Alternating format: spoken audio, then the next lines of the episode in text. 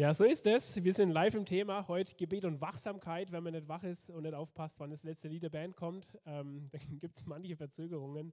Hey, umso cooler, dass du eingeschaltet hast, dass ihr dabei seid und dass ihr alle da seid. Richtig schön, heute nicht nur Studio-Variante zu haben, sondern gemeinsam Gottesdienst zu feiern. Und ich finde es so cool. Ich finde es ein wirkliches Statement, dass ihr da seid und dass ihr da seid. Ähm, Corona zum Trotz, krassen Zeiten zum Trotz, was in dieser Zeit alles los war wo ich es umso wichtiger finde und so dankbar bin, dass wir auch von unserer Regierung her die Möglichkeit haben, Gottesdienst zu feiern, ähm, uns gegenseitig zu ermutigen und ähm,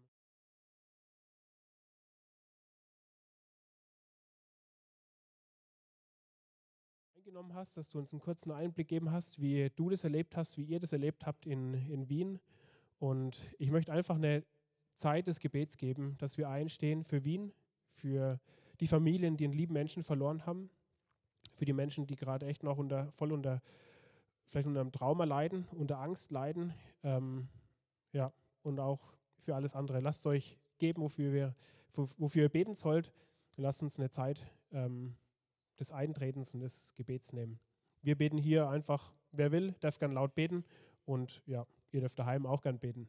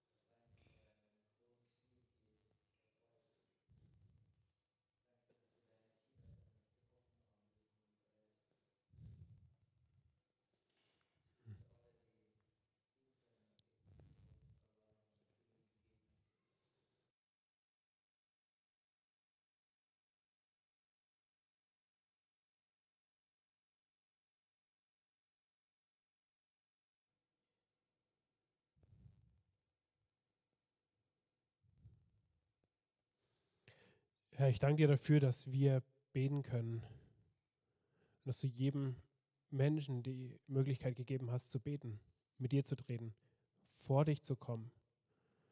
Und ich möchte beten, Herr, für die, die vielleicht gerade einfach echt sprachlos sind, die nicht wissen, was beten, was sagen, was glauben, was hoffen, was fühlen. Herr, richte du deinen Frieden aus.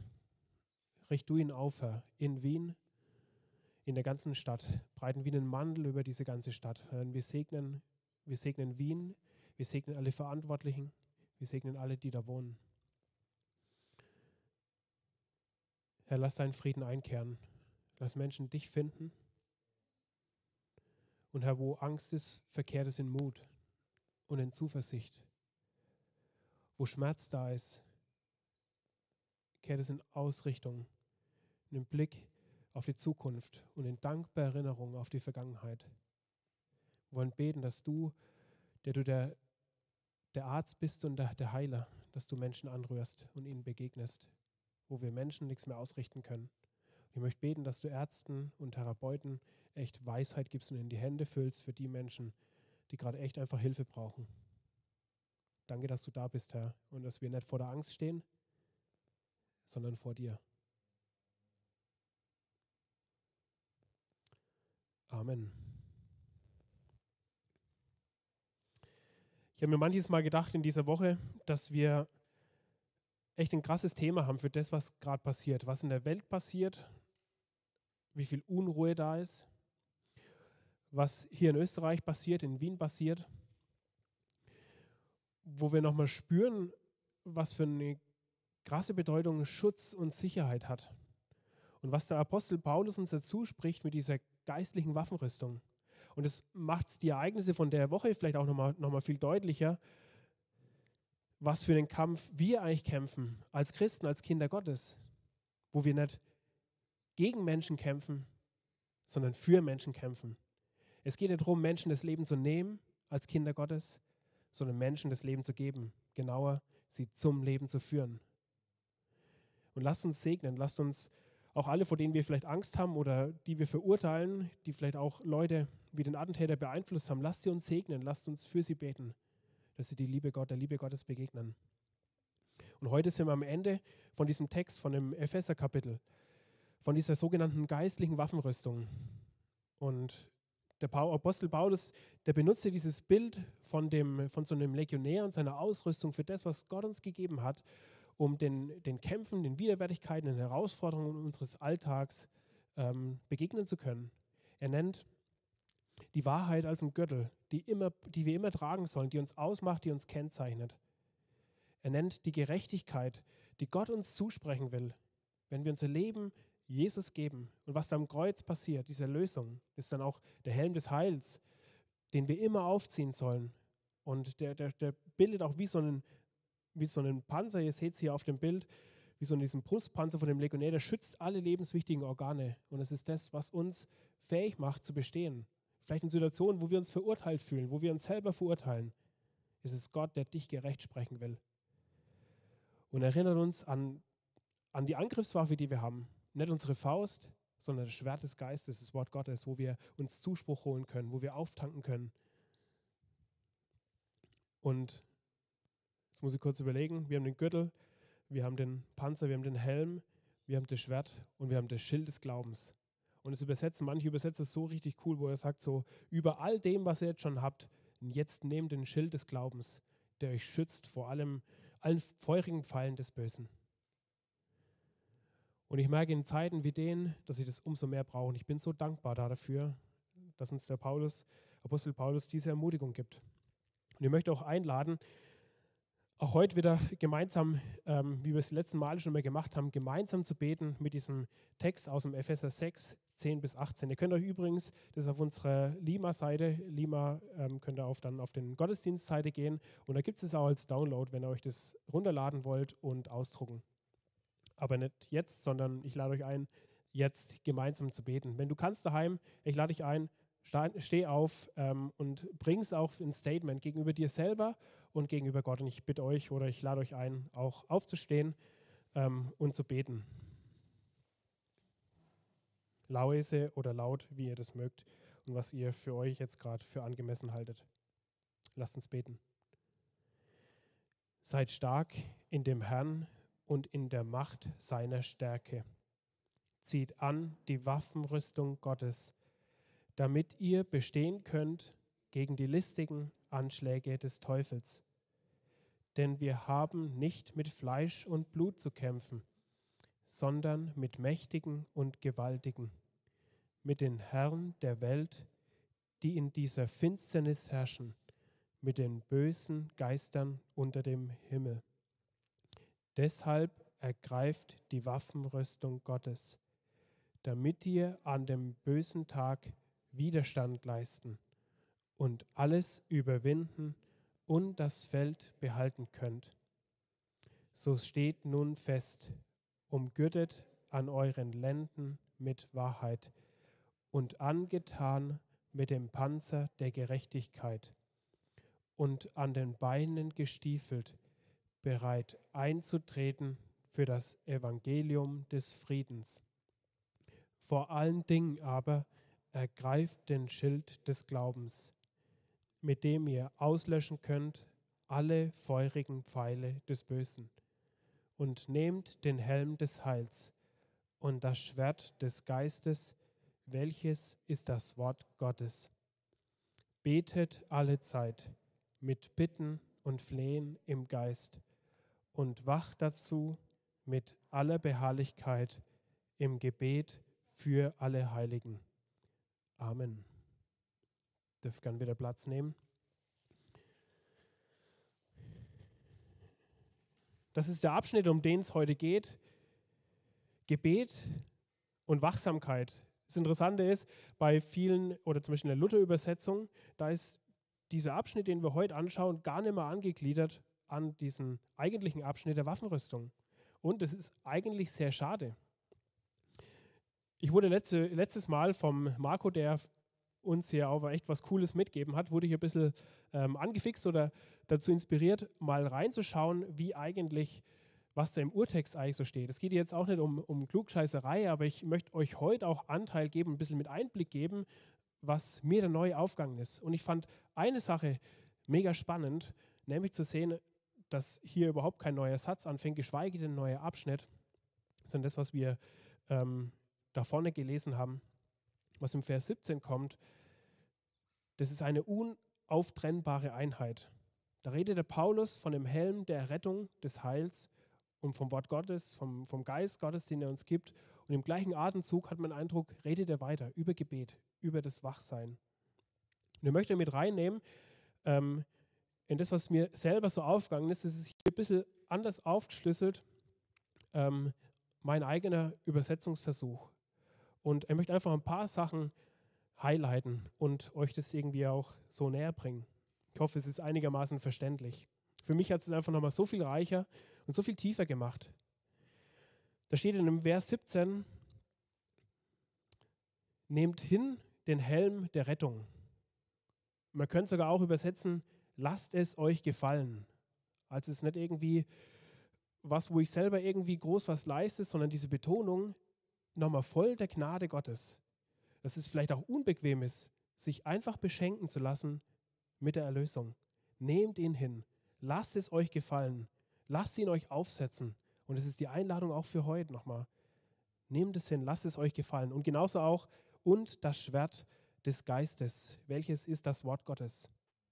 Interessant ist hier, dass es nicht das gleiche Wort wie zum Beispiel im Johannesevangelium Logos verwendet wird, was ja auch ein, ein Vergleich für Jesus ist, sondern Wort im Sinne von Befehl, Ausspruch, Ereignisse, Geschehnisse Gottes. Also man merkt, die ganze Bibel ist hier gemeint und das darf alles ein Schatz sein, was ich anwenden kann, gerade auf meine Krisen. Dann, wenn es mir schlecht geht, wenn ich am Kämpfen bin oder wenn Beziehungen in Gefahr sind. Und dann heißt im Vers 18, und es ist sehr spannend im Schlachter zum Beispiel, die Schlachterübersetzung, die fängt an mit in dem. Nehmt das Schwert des Geistes, welches ist das Wort Gottes, indem ihr betet und bittet. Indem ihr betet und fleht. Es ist nicht ganz eindeutig für mich, ähm, ich finde es nicht ganz eindeutig zu übersetzen. Es kann heißen immer, wörtlich, durch alles hindurch, also in allem, was passiert. Wenn ich mir gerade denke auf Zeiten jetzt, durch alles hindurch, egal wo ich drin stehe, immer, immer seid im Beten und im Flehen. Und hier wir auch eine Umstellung von dem, wie es zum Beispiel in der Luther-Übersetzung ist. Wenn ihr gerade heim seid, ähm, eure Bibel greifbar habt, nehmt sie doch mal nebenher oder macht es am Handy auf. Wenn ihr nicht übers Handy gerade schaut, man, genau, wenn ihr Handy gerade da habt, gern aufschlagen. Und ich finde es von daher interessant, dass man merkt, was im Vers 18 oben kommt, bitten und flehen, dass es wie die Überschrift ist über das Ganze, was hier jetzt noch drin kommt. Und ich merke da schon bei mir, das ist was, was ich oft so gar nicht auf dem Schirm habe. Nicht in meinem normalen Leben. Ja, ich bete, dass Gebet wichtig ist, das weiß ich und das sollte ich als Christ vielleicht auch schon mal gehört haben. Wir machen es täglich. Aber hier auch dieser Fokus, diese Betonung, beten im Sinne von bitten und dann auch nochmal beten im Sinne von beten, bitten oder flehen. Dieses, diese, das sind zwei verschiedene Worte für, dafür verwendet und man merkt, ich finde da schon auch, dass es dem Paulus irgendwie echt wichtig ist. Dass er nicht einfach nur sagt, hey, betet, betet einfach. Und generell war so in, in, in der griechischen Sprache gab es viele verschiedene Worte für beten, wo ich den Eindruck habe, manchmal, wir sind da vielleicht echt auch ein bisschen, bisschen ärmer in dem, was wir haben, was wir kennen, was wir unter Beten verstehen. Und äh, mich, mich inspiriert es, da noch tiefer nachgraben zu wollen. Was bedeutet es eigentlich? Dieses zweite Wort, flehen, was hier rot markiert ist, das taucht zum Beispiel immer da auf, wo echt dramatische, brenzliche Situationen sind. Ein Vater kommt völlig schockiert und aufgelöst zu Jesus, fällt vor ihm nieder, weint, schreit und dann kommt und er bittet Jesus. Er betet zu Jesus, er fleht Jesus an, bitte rette meinen Sohn, rette mein Kind. Und ganz vielen verschiedenen Stellen, wo es um diese Brenzlichkeiten mit Dramatik geht, da kommt dieses zweite Wort flehen. Wir sehen beide Worte, die tauchen zweimal auf. Oh, ich lese vielleicht mal noch fertig.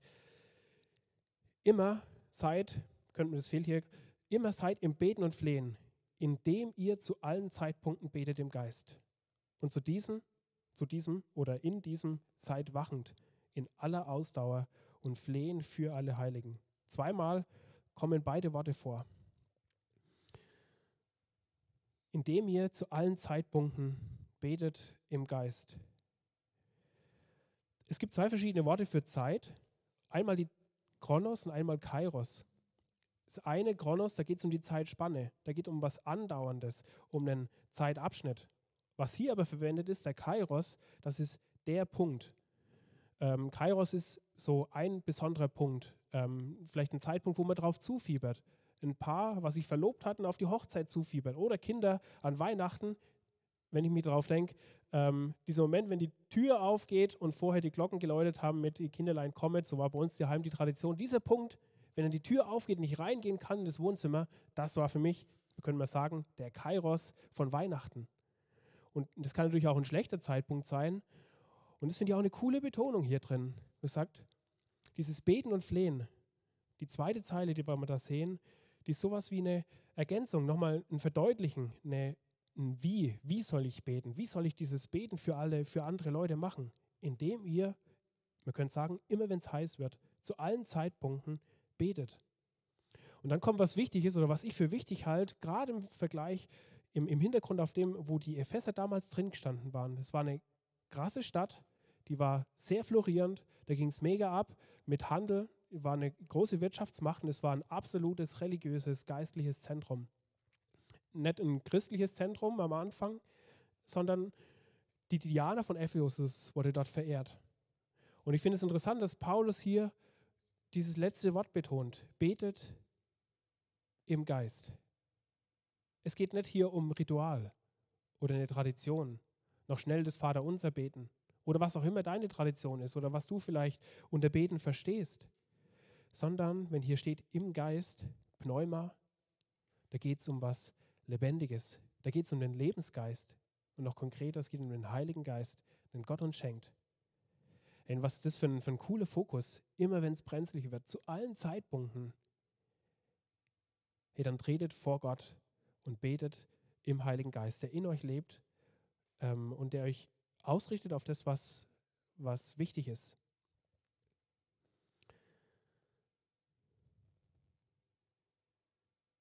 Und zu diesem allem oder in allem seid wachend.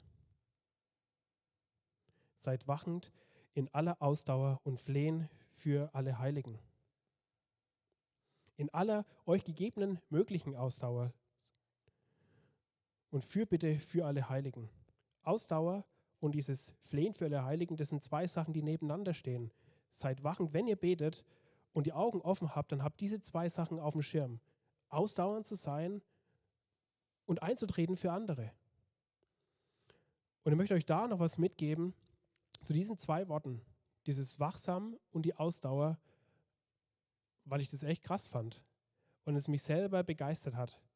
Sorry, ist wirklich ein bisschen heute, ähm, ja, Klugscheißerei. Aber darum geht es nicht. Es geht darum, was zu verstehen, wie tief und wie reich das Wort Gottes ist. Und jeder kann mit den entsprechenden Tools solche Sachen rausfinden. Du kannst es rausfinden. Fang an, dich reinzugraben. Es gibt Interlinearübersetzungen ähm, und andere Tools, coole Apps und Programme, wo man solche Sachen sich ein, aneignen kann, ohne dass man erst Griechisch lernen muss. Du brauchst kein Theologiestudium, um näher zu Gott zu kommen. Wenn Paulus davon redet, dass wir das, das Schwert des Geistes haben, das Wort Gottes, dann ist es eine Einladung, fähig zu werden für unser Leben und darin stark zu werden. Wenn wir auf dieses Wort schauen, Ausdauer, da steht hier, ich habe es hier auf, in lateinischen Buchstaben, proskarteresis. Proskarteresis. Und es besteht aus, aus zwei verschiedenen Teilen. Einmal dieses pros, das ist eine, ähm, eine Konjunktion, das ist nicht eine Präposition. Das ist ein Wort, wir kennen es von pro, Pros. Es geht um vor, vor oder für etwas sein und vor allem um dieses vor. Vor etwas sein und was kommt dann? Die Wortwurzel, die hinter steckt, ist Katos, die Kraft, die Macht. Es gibt zwei Worte für Kraft in der Bibel oder zwei wichtige, große, die, die hauptsächlich vorkommen. Das ist einmal die Dynamis, das ist die dynamische Kraft und es gibt die, die Kraft im Sinne von Machtkraft. Da geht es um das, was zum Beispiel ein König hat, ein Kaiser hat, ein Regent hat. Der hat der hat zum einen die Power, wie von so einem Ringkämpfer vielleicht, aber vor allem hat er diese Macht. Da geht es um Autorität. Und schau dich mal das an. Ich weiß nicht, wer von euch heute Morgen vielleicht da sitzt. Ich schaue mir dieses Wort an, denke mir Ausdauer, Disziplin. Es ist nicht meine große Stärke. Wenn ich am Fahrradfahren bin, äh, und lang vorhin immer gefahren bin oder am Fußballplatz und oft das Training vielleicht bei mir ausgefallen ist oder ich das nicht geschafft habe, dann verfluche ich in Anführungszeichen mich manchmal selber oder dann, dann ähm, komme ich manchmal echt in den Schwitz und ich denke, oh, hätte ich doch mehr gemacht, hätte ich doch mehr Ausdauer. Ich weiß nicht, wer von euch vielleicht mit Ausdauer kämpft, mit Disziplin, an Dingen dran zu bleiben. Regelmäßig zu beten, Bibel zu lesen, in Gottesdienst zu gehen, für Leute da sein, sich mit Freunden zu treffen, äh, an, am Leben von anderen teilzuhaben, sich ermutigen zu lassen oder einfach die Wahrheiten, die guten Wahrheiten Gottes im Leben präsent zu haben. Kämpfst du da damit? Wünschst du dir diese Ausdauer?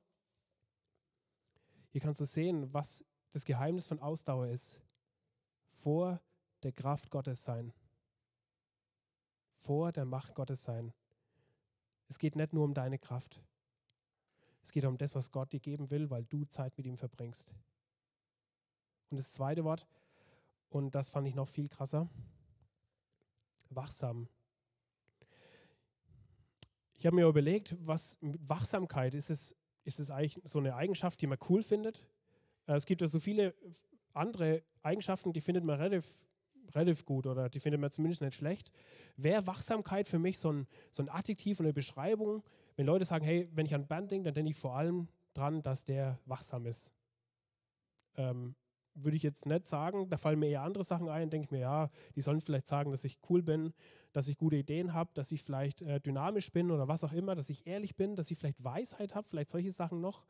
Ähm, wer sagt von sich, dass er gern als wachsam bekannt wäre? Ist es nicht was Anstrengendes? Ich fand es interessant, was hinter Wachsamkeit besteht. Was, worum geht es da eigentlich? Was zeichnet es aus, die Wachsamkeit? Wir wollen uns das auch gleich nochmal anschauen, was es für uns im Alltag bedeutet oder bedeuten kann. Das Wort dahinter ist Akrypneo. Ich weiß nicht, ob schon ein bisschen was von diesem Wortteil bekannt vorkommt. Der erste Teil, A, so wie bei asozial zum Beispiel, ist es die Verneinung. Nicht. Nicht sein von dem, was da hinten kommt. Was steckt da drin? Agra, der Fang. Und jetzt kommt der letzte Teil. Hypneo, schlafen. Was ist Wachsamkeit? Nicht im Schlaf gefangen werden. Die Fähigkeit oder der Zustand, sich nicht im Schlaf gefangen lassen. Und da bin ich erstmal gesessen und habe nachgedacht am Schreibtisch und habe gedacht, Trifft es gerade auf mich zu? Bin ich wachsam? Was, wenn mich gerade was gefangen nehmen will? Oder wie viele Gedanken strömen auf mich ein, die mich gefangen nehmen wollen, ohne dass ich das merke? Und das ist ja das Krasse. Wenn jemanden jemanden entführen will, dann macht er das selten mit, ähm, ja, vielleicht auch Faust ins Gesicht. Aber Überfälle, schauen wir irgendwelche Kriegsgeschichten oder irgendwelche Filme an, das sind doch oft diese spannenden Momente abends am Lagerfeuer, man ist sich unsicher, vielleicht wird jemand verfolgt und dann kommt die Nacht. Und wie wichtig es ist, dann wach zu bleiben, weil man nicht im Schlaf gefangen genommen werden will. Wo brauche ich eigentlich Wachsamkeit, so in meinem ganz normalen Leben? Was würdet ihr sagen? Wo braucht man Wachsamkeit? Wo, wo geht es darum, dass man wirklich wach ist? Was fallen euch für Beispiele ein? Autofahren, das ist mir auch als allererstes kommen, steht ganz oben. Was gibt es noch für Bereiche? In der Arbeit. Ja, da sollte ich keine Fehler machen. Gerade wenn ich mit Menschen zu tun habe, ja, sollte ich sehr wachsam sein. Wenn ich vielleicht auf der Baustelle bin und ähm, es wirklich um Sicherheit geht, wo könnte ich Wachsamkeit noch gut gebrauchen? Oder wo ist sie wichtig? Beim Lesen, ja, wenn ich wenn ich nicht wach bin, schlafe ich sofort ein. Beim Kochen, dass die Milch nicht übergeht, ja. Das sind halt dramatische Folgen dann. Das ganze Haus stinkt und man hat nichts mehr von der guten Milch. In der Schule, ja, generell, bei allen Sachen, wo was Wichtiges passiert, wenn man nochmal genauer hinschaut, dann wahrscheinlich sogar da, wo Gefahr droht oder drohen kann. Denke ich ans Autofahren. Wie wichtig ist es, wach zu sein, nicht einzuschlafen. Das kann fatale Folgen haben für dich selber, für alle Insassen in deinem Auto und für alle anderen Verkehrsteilnehmer. Da, wo ich Sicherheit brauche. Die Frage vielleicht, wenn der Paulus hier das sagt, wachsam zu sein, wovor soll ich denn wachsam sein? Und wie kann ich wachsam werden oder bleiben? Eine kleine Challenge oder Interaktion. Macht mal, nehmt mal bitte euer Handy raus, wenn ihr gerade ähm, nicht übers Handy gerade schaut. Vielleicht habt ihr noch ein anderes Handy oder ihr habt einen Laptop zur Verfügung. Ähm, ich mag es einfach, ich weiß nicht, ob ihr das drauf habt, die U-Version-App. Ja, das ist so ein braunes Bibelsymbol. Äh, wenn ihr es nicht habt, könnt ihr es euch danach noch runterladen. Wenn ihr schon drauf habt, dann am besten mal aufschlagen. Alternativ geht auch bibleserver.com eingeben. Und da gibt es immer diese Suchfunktionen. Hier in der U-Version bei mir ist es unten sind so fünf Symbole: Home, Lesen, Lesepläne, Suchen mehr. Und da auf Suchen. Und gebt mal ein Wachsam. Es gibt uns eine kleine Idee, was, wie viel wir in der Bibel finden zur Wachsamkeit und ähm, was es da so für, für Inhalte auch geht. Wer hat was gefunden? Was seht ihr da? Vielleicht mal ein, zwei Beispiele. Markus 13, 23. Ich lese mal vor, damit es alle hören, auch im, in der Übertragung. Deshalb bleibt wachsam. Ich habe euch das alles angekündigt. Was sticht euch noch ins Auge?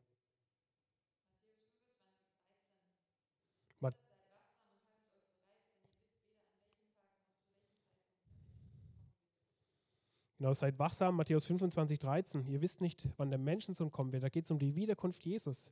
Jesu. Ganz oft geht es hier im Bezug auf, ähm, wenn von Wachsamkeit die Rede ist, um das Wiederkommen von Jesus und das Ende der Welt. 1. Petrus 5, Vers 8. Seid besonnen und wachsam. Ja, der Teufel, euer Todfeind, läuft herum wie ein brüllender Löwe um euch herum. Er wartet nur darauf, dass einen verschlingen kann.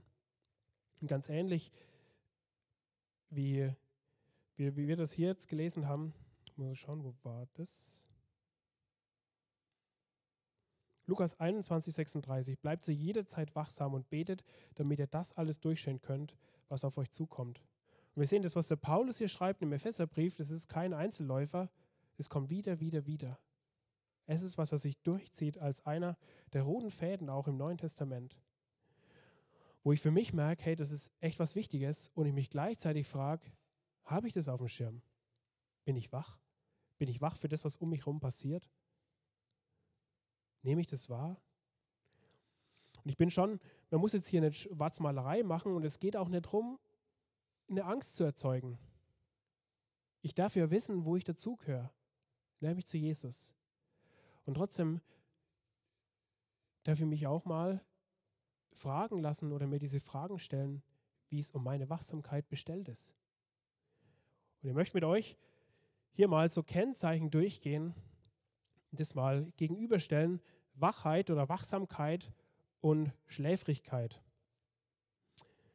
Was zeichnet die Wachheit aus? Was würdet ihr sagen? Ein wacher Mensch, wie schaut er aus oder was macht den? Was hat er für Eigenschaften? Was bringt er mit? Die Augen sind offen, ja, sehr gut, meistens schon. Aber nicht bei allen Leuten ist es ein Alleinstellungsmerkmal für Wachsamkeit. Ja? Gerade in der Schule, manchmal sind die Augen sehr weit offen, alles andere nicht. Ja, andere Beispiele? Die Augen sind offen. Bewegung. Wenn ich mich bewege, bin ich wach. Ja.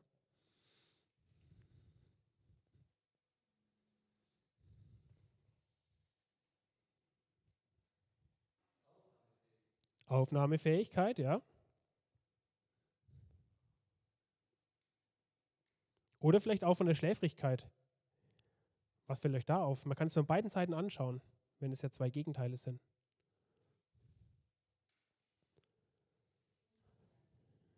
Unaufmerksam und Aufmerksamkeit. Gerade was der Johnny auch gesagt hat. Wer wach ist, ist aufmerksam. Wer schläft oder müde ist, der kriegt nichts mit. Ich habe mir auch überlegt, Schläfrigkeit, wann passiert es oder in was für einem Zustand bin ich da? Da bin ich auf jeden Fall mal tiefenentspannt. Wenn ich wach bin, bin ich sehr fokussiert. Also ich stehe jetzt gerade hier und konzentriere mich, dass ich euch bestmöglich weitergebe, was ich mir vorher überlegt habe. Äh, ich bin gerade eher nicht entspannt. Ist aber auch gut, damit ich eine gute Anspannung habe, um einfach jetzt wach zu sein, präsent zu sein. Schläfrig, da bin ich müde. Um wach zu sein, sollte ich ausgeruht sein. Ich bin im Vollbesitz meiner Kräfte. Das hat man gerade schon. Wenn ich schläfrig bin, dann bin ich aber kaum leistungsfähig. Und nehmt euch mal die Liste hin, das ist jetzt eher auf unser so Alltagsleben bezogen. Wenn ich das über, übertrage auf mein geistliches Leben, so auf das, wie ich auf die Welt schaue, wie ich gerade mich in meinem Leben fühle, wo würdest du dich, wo findest du dich wieder? Es geht jetzt gar nicht um links und rechts, schwarz und weiß. Ich hoffe, dass keiner auf der einen, dass wir, ich glaube, dass keiner komplett auf diese Schläfrigkeitsseite ist. Ich habe mir die Liste angeschaut und gedacht, hey krass, Manche Dinge kommen mir bekannt vor. Fühlst du dich ausgelaugt, ausgepowert? Irgendwie eine Trägheit da? Bist du manchmal frustriert, weil Tage einfach nichts vorwärts geht? Du fragst dich manchmal, ob du überhaupt gerade mitkriegst, was um dich herum passiert, was gerade wirklich dran ist. Entspannt zu sein ist ja nicht schlecht. Aber wenn es so eine Lethargie ist. Ein Zustand, wo ich einfach nichts mitkriege, nur auf Durchzug bin. Ist es gut für mein Leben?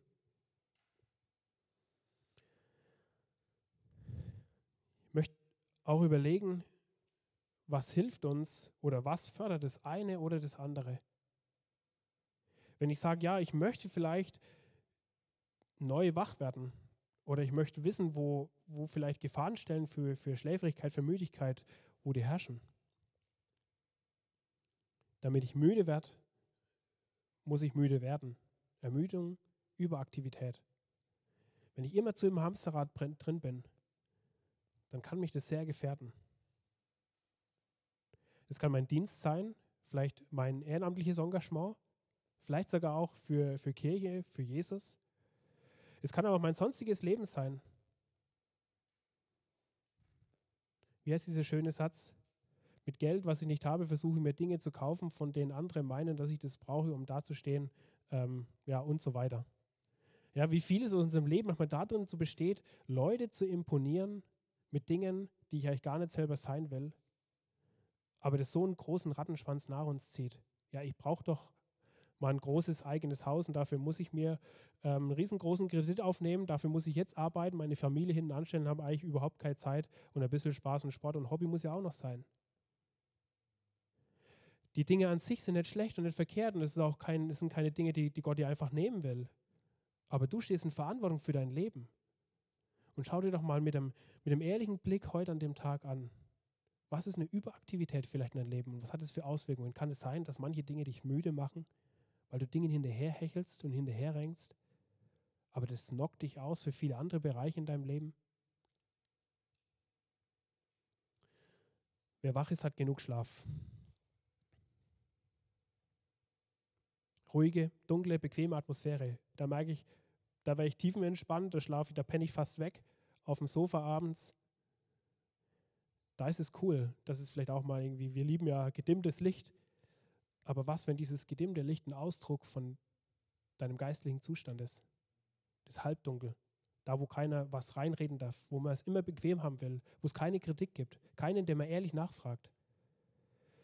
Was führt zu Wachheit? Definitiv ein Wecker. Wir hatten es die letzten Tage da davon, dass Esther ähm, eine Zeit bevor wir uns gekannt haben, der ist zum Glück äh, ist der aus unserem Hausstand gewichen, so einen ultra nervigen Wecker von äh, mal früheren Kollegen der erklärt hat, dass sie keine Gleitzeit mehr hat. Ja? Aber dieses Ding hat sie halt immer wach gebracht. Ähm, und wenn man das gehört hat, da ist man wirklich wach geworden. Ein Wecker, der nervt immer, aber hilft dir, um wach zu werden. Ein Licht hilft dir, um wach zu werden. Was hilft dir noch, um wach zu werden? Definitiv eine Gefahr. Das ist nicht der coolste Wecker, ein Notstand. Ich erinnere mich an eine Situation, wo, wir, ähm, wo ich nachts hochgeschreckt bin, weil irgendwo der Feuermelder hochgegangen ist. Es war eine Fehlfunktion, hey, aber da stehe ich sofort im Bett und dann gleich auch draußen im Gang. Sicherheit ist was Gutes, was Schönes und wir wünschen uns das.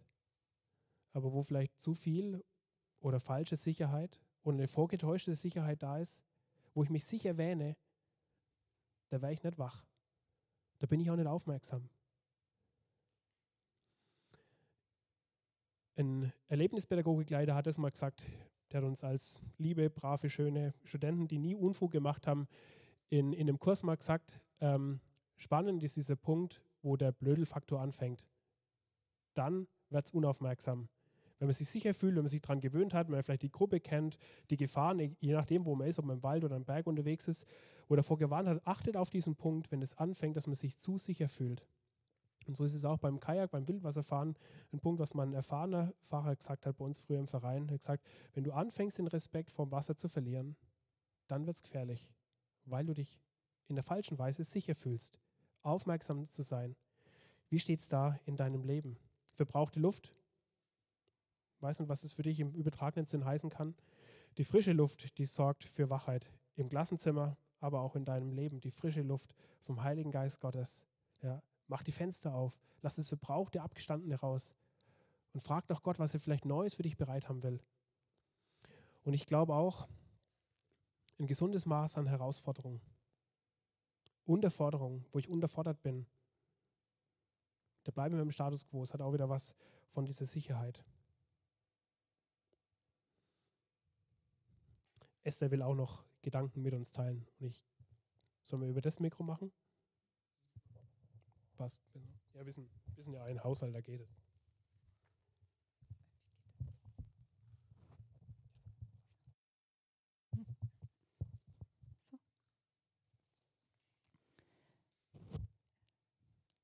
Ja, mich hat das Thema Wachsamkeit irgendwie auch ziemlich beschäftigt und wie der Bernd ja schon gesagt hat, ähm, genau, weil ich irgendwie nicht so gern morgens aufstehe und mir das irgendwie voll schwer fällt und ich Wecker irgendwie ziemlich, ziemlich nervig finde.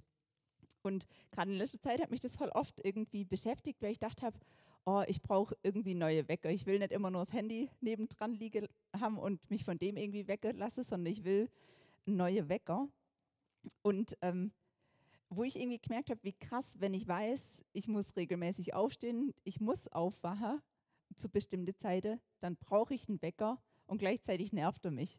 Und wo ich irgendwie gemerkt habe, es gibt manchmal so in meinem Leben so Wecker, die mich vielleicht an was erinnern, wo ich irgendwie nicht so viel Lust drauf habe. Und trotzdem, wenn ich genauer hingucke, merke ich, ich brauche das. Und ich finde es trotzdem spannend. Ich stehe jetzt davor, dass ich mir denke, ich muss mir einen Wecker kaufen und ähm, kann mir eigentlich aussuchen, was für einen Wecker ich irgendwie will. Will ich einen leisen, will ich einen lauten, was brauche ich irgendwie? Und irgendwie mir kam das so, dass ich mir gedacht habe, ich will das auch für mein geistliches Leben. Ich will Wecker in dem Bewusstsein, dass mich das irgendwie nerven wird und dass das irgendwie vielleicht manchmal unbequem ist aber ich will irgendwie geistlich wach sein. Und ähm, wo ich mir irgendwie gedacht habe, wie, wie mache ich das? Wem gebe ich vielleicht das Recht? Sind es irgendwie andere Menschen? Ist es vielleicht eine Kleingruppe? Ist es vielleicht irgendwie, sind es Nachrichten über verfolgte Christen, wo ich merke, ich wach mal wieder auf, wo ich irgendwie schlafe, was irgendwie wirklich wichtig ist? Es gibt so viele, so viele Sachen, was uns auch vielleicht irgendwie aufwecken kann. Und ich möchte das mich da selber herausfordern und ich möchte euch Mut machen und vielleicht schaffen wir es einmal darüber ins Gespräch zu kommen. Was darf mich wecken? Wem gebe ich das Recht, mich zu wecken? Genau, und ähm, wie gehe ich mit dem Thema um? Und der Manu hat das vorhin so cool gesagt. Tabea, die steht immer nachts auf für die Kinder. Und ich dachte mir, wie cool irgendwie, dass eine Tabea das immer wieder macht, aufzustehen für die Kinder, für, für das, wo sie Verantwortung irgendwie hat und wo ich auch uns Mut machen will, wo wir in Verantwortung gestellt sind, egal ob das Kinder sind, ob das geistliche Kinder sind, wo wir irgendwie Dinge sehen, dass wir aufstehen, Verantwortung übernehmen. Wir können nicht für alles und jeden aufstehen, sonst sind wir irgendwann müde und können irgendwie gar nicht mehr aufstehen. Aber wo ich das irgendwie so denken musste, als Manu das gesagt hat, wie cool, wenn wir uns abwechseln, wenn der eine für das aufsteht und der andere für das aufsteht, dann schultern sich Dinge nachher gesund. Und das ist das, wozu ich uns ähm, Mut machen will, zum einen vielleicht auch einen Nachtwächter zu haben, Leute, die für uns wachen, aber dass wir auch für andere bereit sind, wachsam zu sein.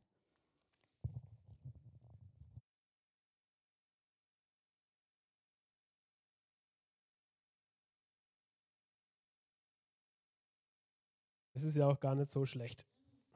Das ist ein professioneller Mikrotausch. Wachheit, Schläfrigkeit im Schlaf gefangen genommen werden. Ich habe das tatsächlich schon erlebt und damit komme ich auf die Zielgerade. Meine kleine kurze Bundeswehrzeit. Wir hatten Biwak, es war Sommer, das war eigentlich ein ganz lustiger Ausflug. Biwak ist es, äh, Fach, Fachbegriff im Militär für Zeltlager. Wir waren unterwegs, wir haben abends uns so Lager einrichten sollen. Jeder in seiner Gruppe und ich schlafe so, ich war nicht dran mit der Wache. Mit einem Mal hören wir irgendwas knallen. Es waren Stimmen draußen. Irgendwann stehe ich so langsam auf. Wir kriechen aus unserem Zelt, ähm, stehen auf. Dann steht unser Ausbilder vor uns und sagt, ja, herzlichen Glückwunsch, ähm, ihr habt leider den Angriff verpasst. Ähm, es ist schon alles vorbei. Ähm, er hat es ein bisschen unfreundlicher gesagt, aber so in etwa in der Vergangenheit erinnert man sich ja da immer nur an das Schöne. Irgendwie witzig, man denkt, äh, wir waren da mitten im Krieg und leider haben wir nicht mitgekriegt, dass da gerade ein Krieg war. Äh, es, so, so lustig das war, so sehr denke ich mir, wenn das mir in meinem echten Leben passiert, hey, wie heftig ist das? Und ich muss manchmal in den letzten Tagen auch so drüber nachdenken. Jede Generation und äh, wir selber, jeder steht in seiner ganz eigenen Zeit, in seiner ganz eigenen Herausforderung. Wenn ich daran denke, Generationen vielleicht zwei vor uns, zur Zeit vom Dritten Reich, was waren die Schritte, die da passiert sind? Und wann haben Leute gecheckt, dass hier was sehr Ungutes passiert? Manche vielleicht nie, manche kurz vor Schluss, manche sehr früh. Ich hoffe, dass wir nicht in so einer, in so einer Zeit drinstehen. Sagen kann ich es nicht. Definitiv ist sie anders. Und ich will ja auch niemanden beschuldigen. Aber ich möchte mir vor Augen halten, mir die Frage stellen, was hilft mir, wach zu werden oder wach zu bleiben? Dass wir die Dinge der Zeit erkennen. Und ich möchte zum Schluss uns ein paar Tipps oder Fragen mitgeben. Wenn du dich vielleicht fragst, hey, wie kann ich denn wach werden? Was hilft mir da dabei? Bin ich das überhaupt? Und es dein, dein Wunsch ist. Oder vielleicht einfach so mal zum drüber nachdenken. Das allererste, und sicher auch das Letzte, mit Jesus im Gespräch bleiben. Fang doch an, darum zu beten. Bitte Jesus darum, dass deine Sinne schärft, dass du wachsam wirst für das, was um dich herum passiert, was die Leute um dich herum brauchen und was du selber brauchst. Mit Freunden im Gespräch bleiben. Weil es hier auch darum geht, für andere einzustehen, im Bitten und Flehen, um sie zu schützen, um für sie zu kämpfen, wie es Esther gerade auch gesagt hat um für sie da zu sein, um Anteil zu nehmen, was sie beschäftigt und auch das andere Anteil haben an dem, was dich beschäftigt. Und deswegen ist es uns auch gerade so wichtig, in unserem Lima-Projekt Kleingruppen zu etablieren. Und wir wünschen uns, dass du auch in Gottesdienst kommst. Warum feiern wir als Kirchen Gottesdienste? Weil unser Leben Beziehung braucht, weil wir andere Leute brauchen, die uns ermutigen und die uns manchmal auch ins Leben sprechen. Im Großen und im Kleinen. Und wenn es hier um das Ausgeschlafensein geht, dann glaube ich, dass es in einem geistlichen Sinne, dass es eine Disziplin ganz wichtig ist und die in unserer heutigen Zeit ultra wichtig ist, mal auf die Pause zu drücken, Auszeiten zu nehmen. Ich muss sagen, ich bin immer wieder erstaunt und fasziniert von dem, was zum Beispiel jemand wie ein Johannes Huddle für Weisheiten raushaut. Dann lese ich von ihm so ein Insta-Post und denke mir, krass, wie gebündelt das echt irgendwie Weisheit ist und habe letztens mal angefangen, in sein Buch äh, Feuer in meinem Herzen reinzulesen. Und da entdeckst du was, wo das herkommt. Sein Schatz ist die Stille. Fasten und rausgehen. Raus aus meinem Alltag, aus meinem Hamsterrad und mal wieder den Blick von außen sehen. Sich mit Gefahren auseinandersetzen. Es dann schon einen guten Tipp geben. Vielleicht magst du Instagram auf und gibst mal ein Open Doors oder Hilfsaktion Märtyrerkirche. Da findest du Informationen, was zum Beispiel, wie sehr oder wo Christen verfolgt werden, was andere leiden müssen, was abgeht in unserer Welt. Sie beschäftigen mit dem, was auf der Weltbühne im größeren Ganzen passiert.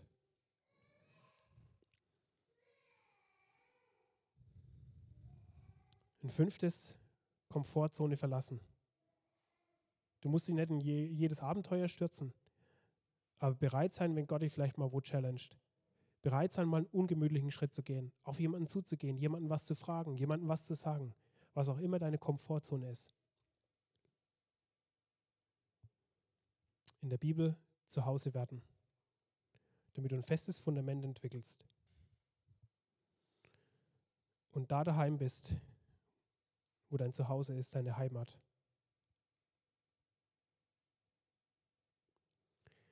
Nichts fällt schneller, als ein einsamer Krieger. Wir brauchen Beziehung, wir brauchen einander, wir brauchen Jesus, wir brauchen sein Wort. Warum die Fackel? Es dürfte, glaube ich, klar sein. Es ist eines der Zeichen für Wache. Wache halten, wachsam sein. Warum der Speer? Und damit schließe ich.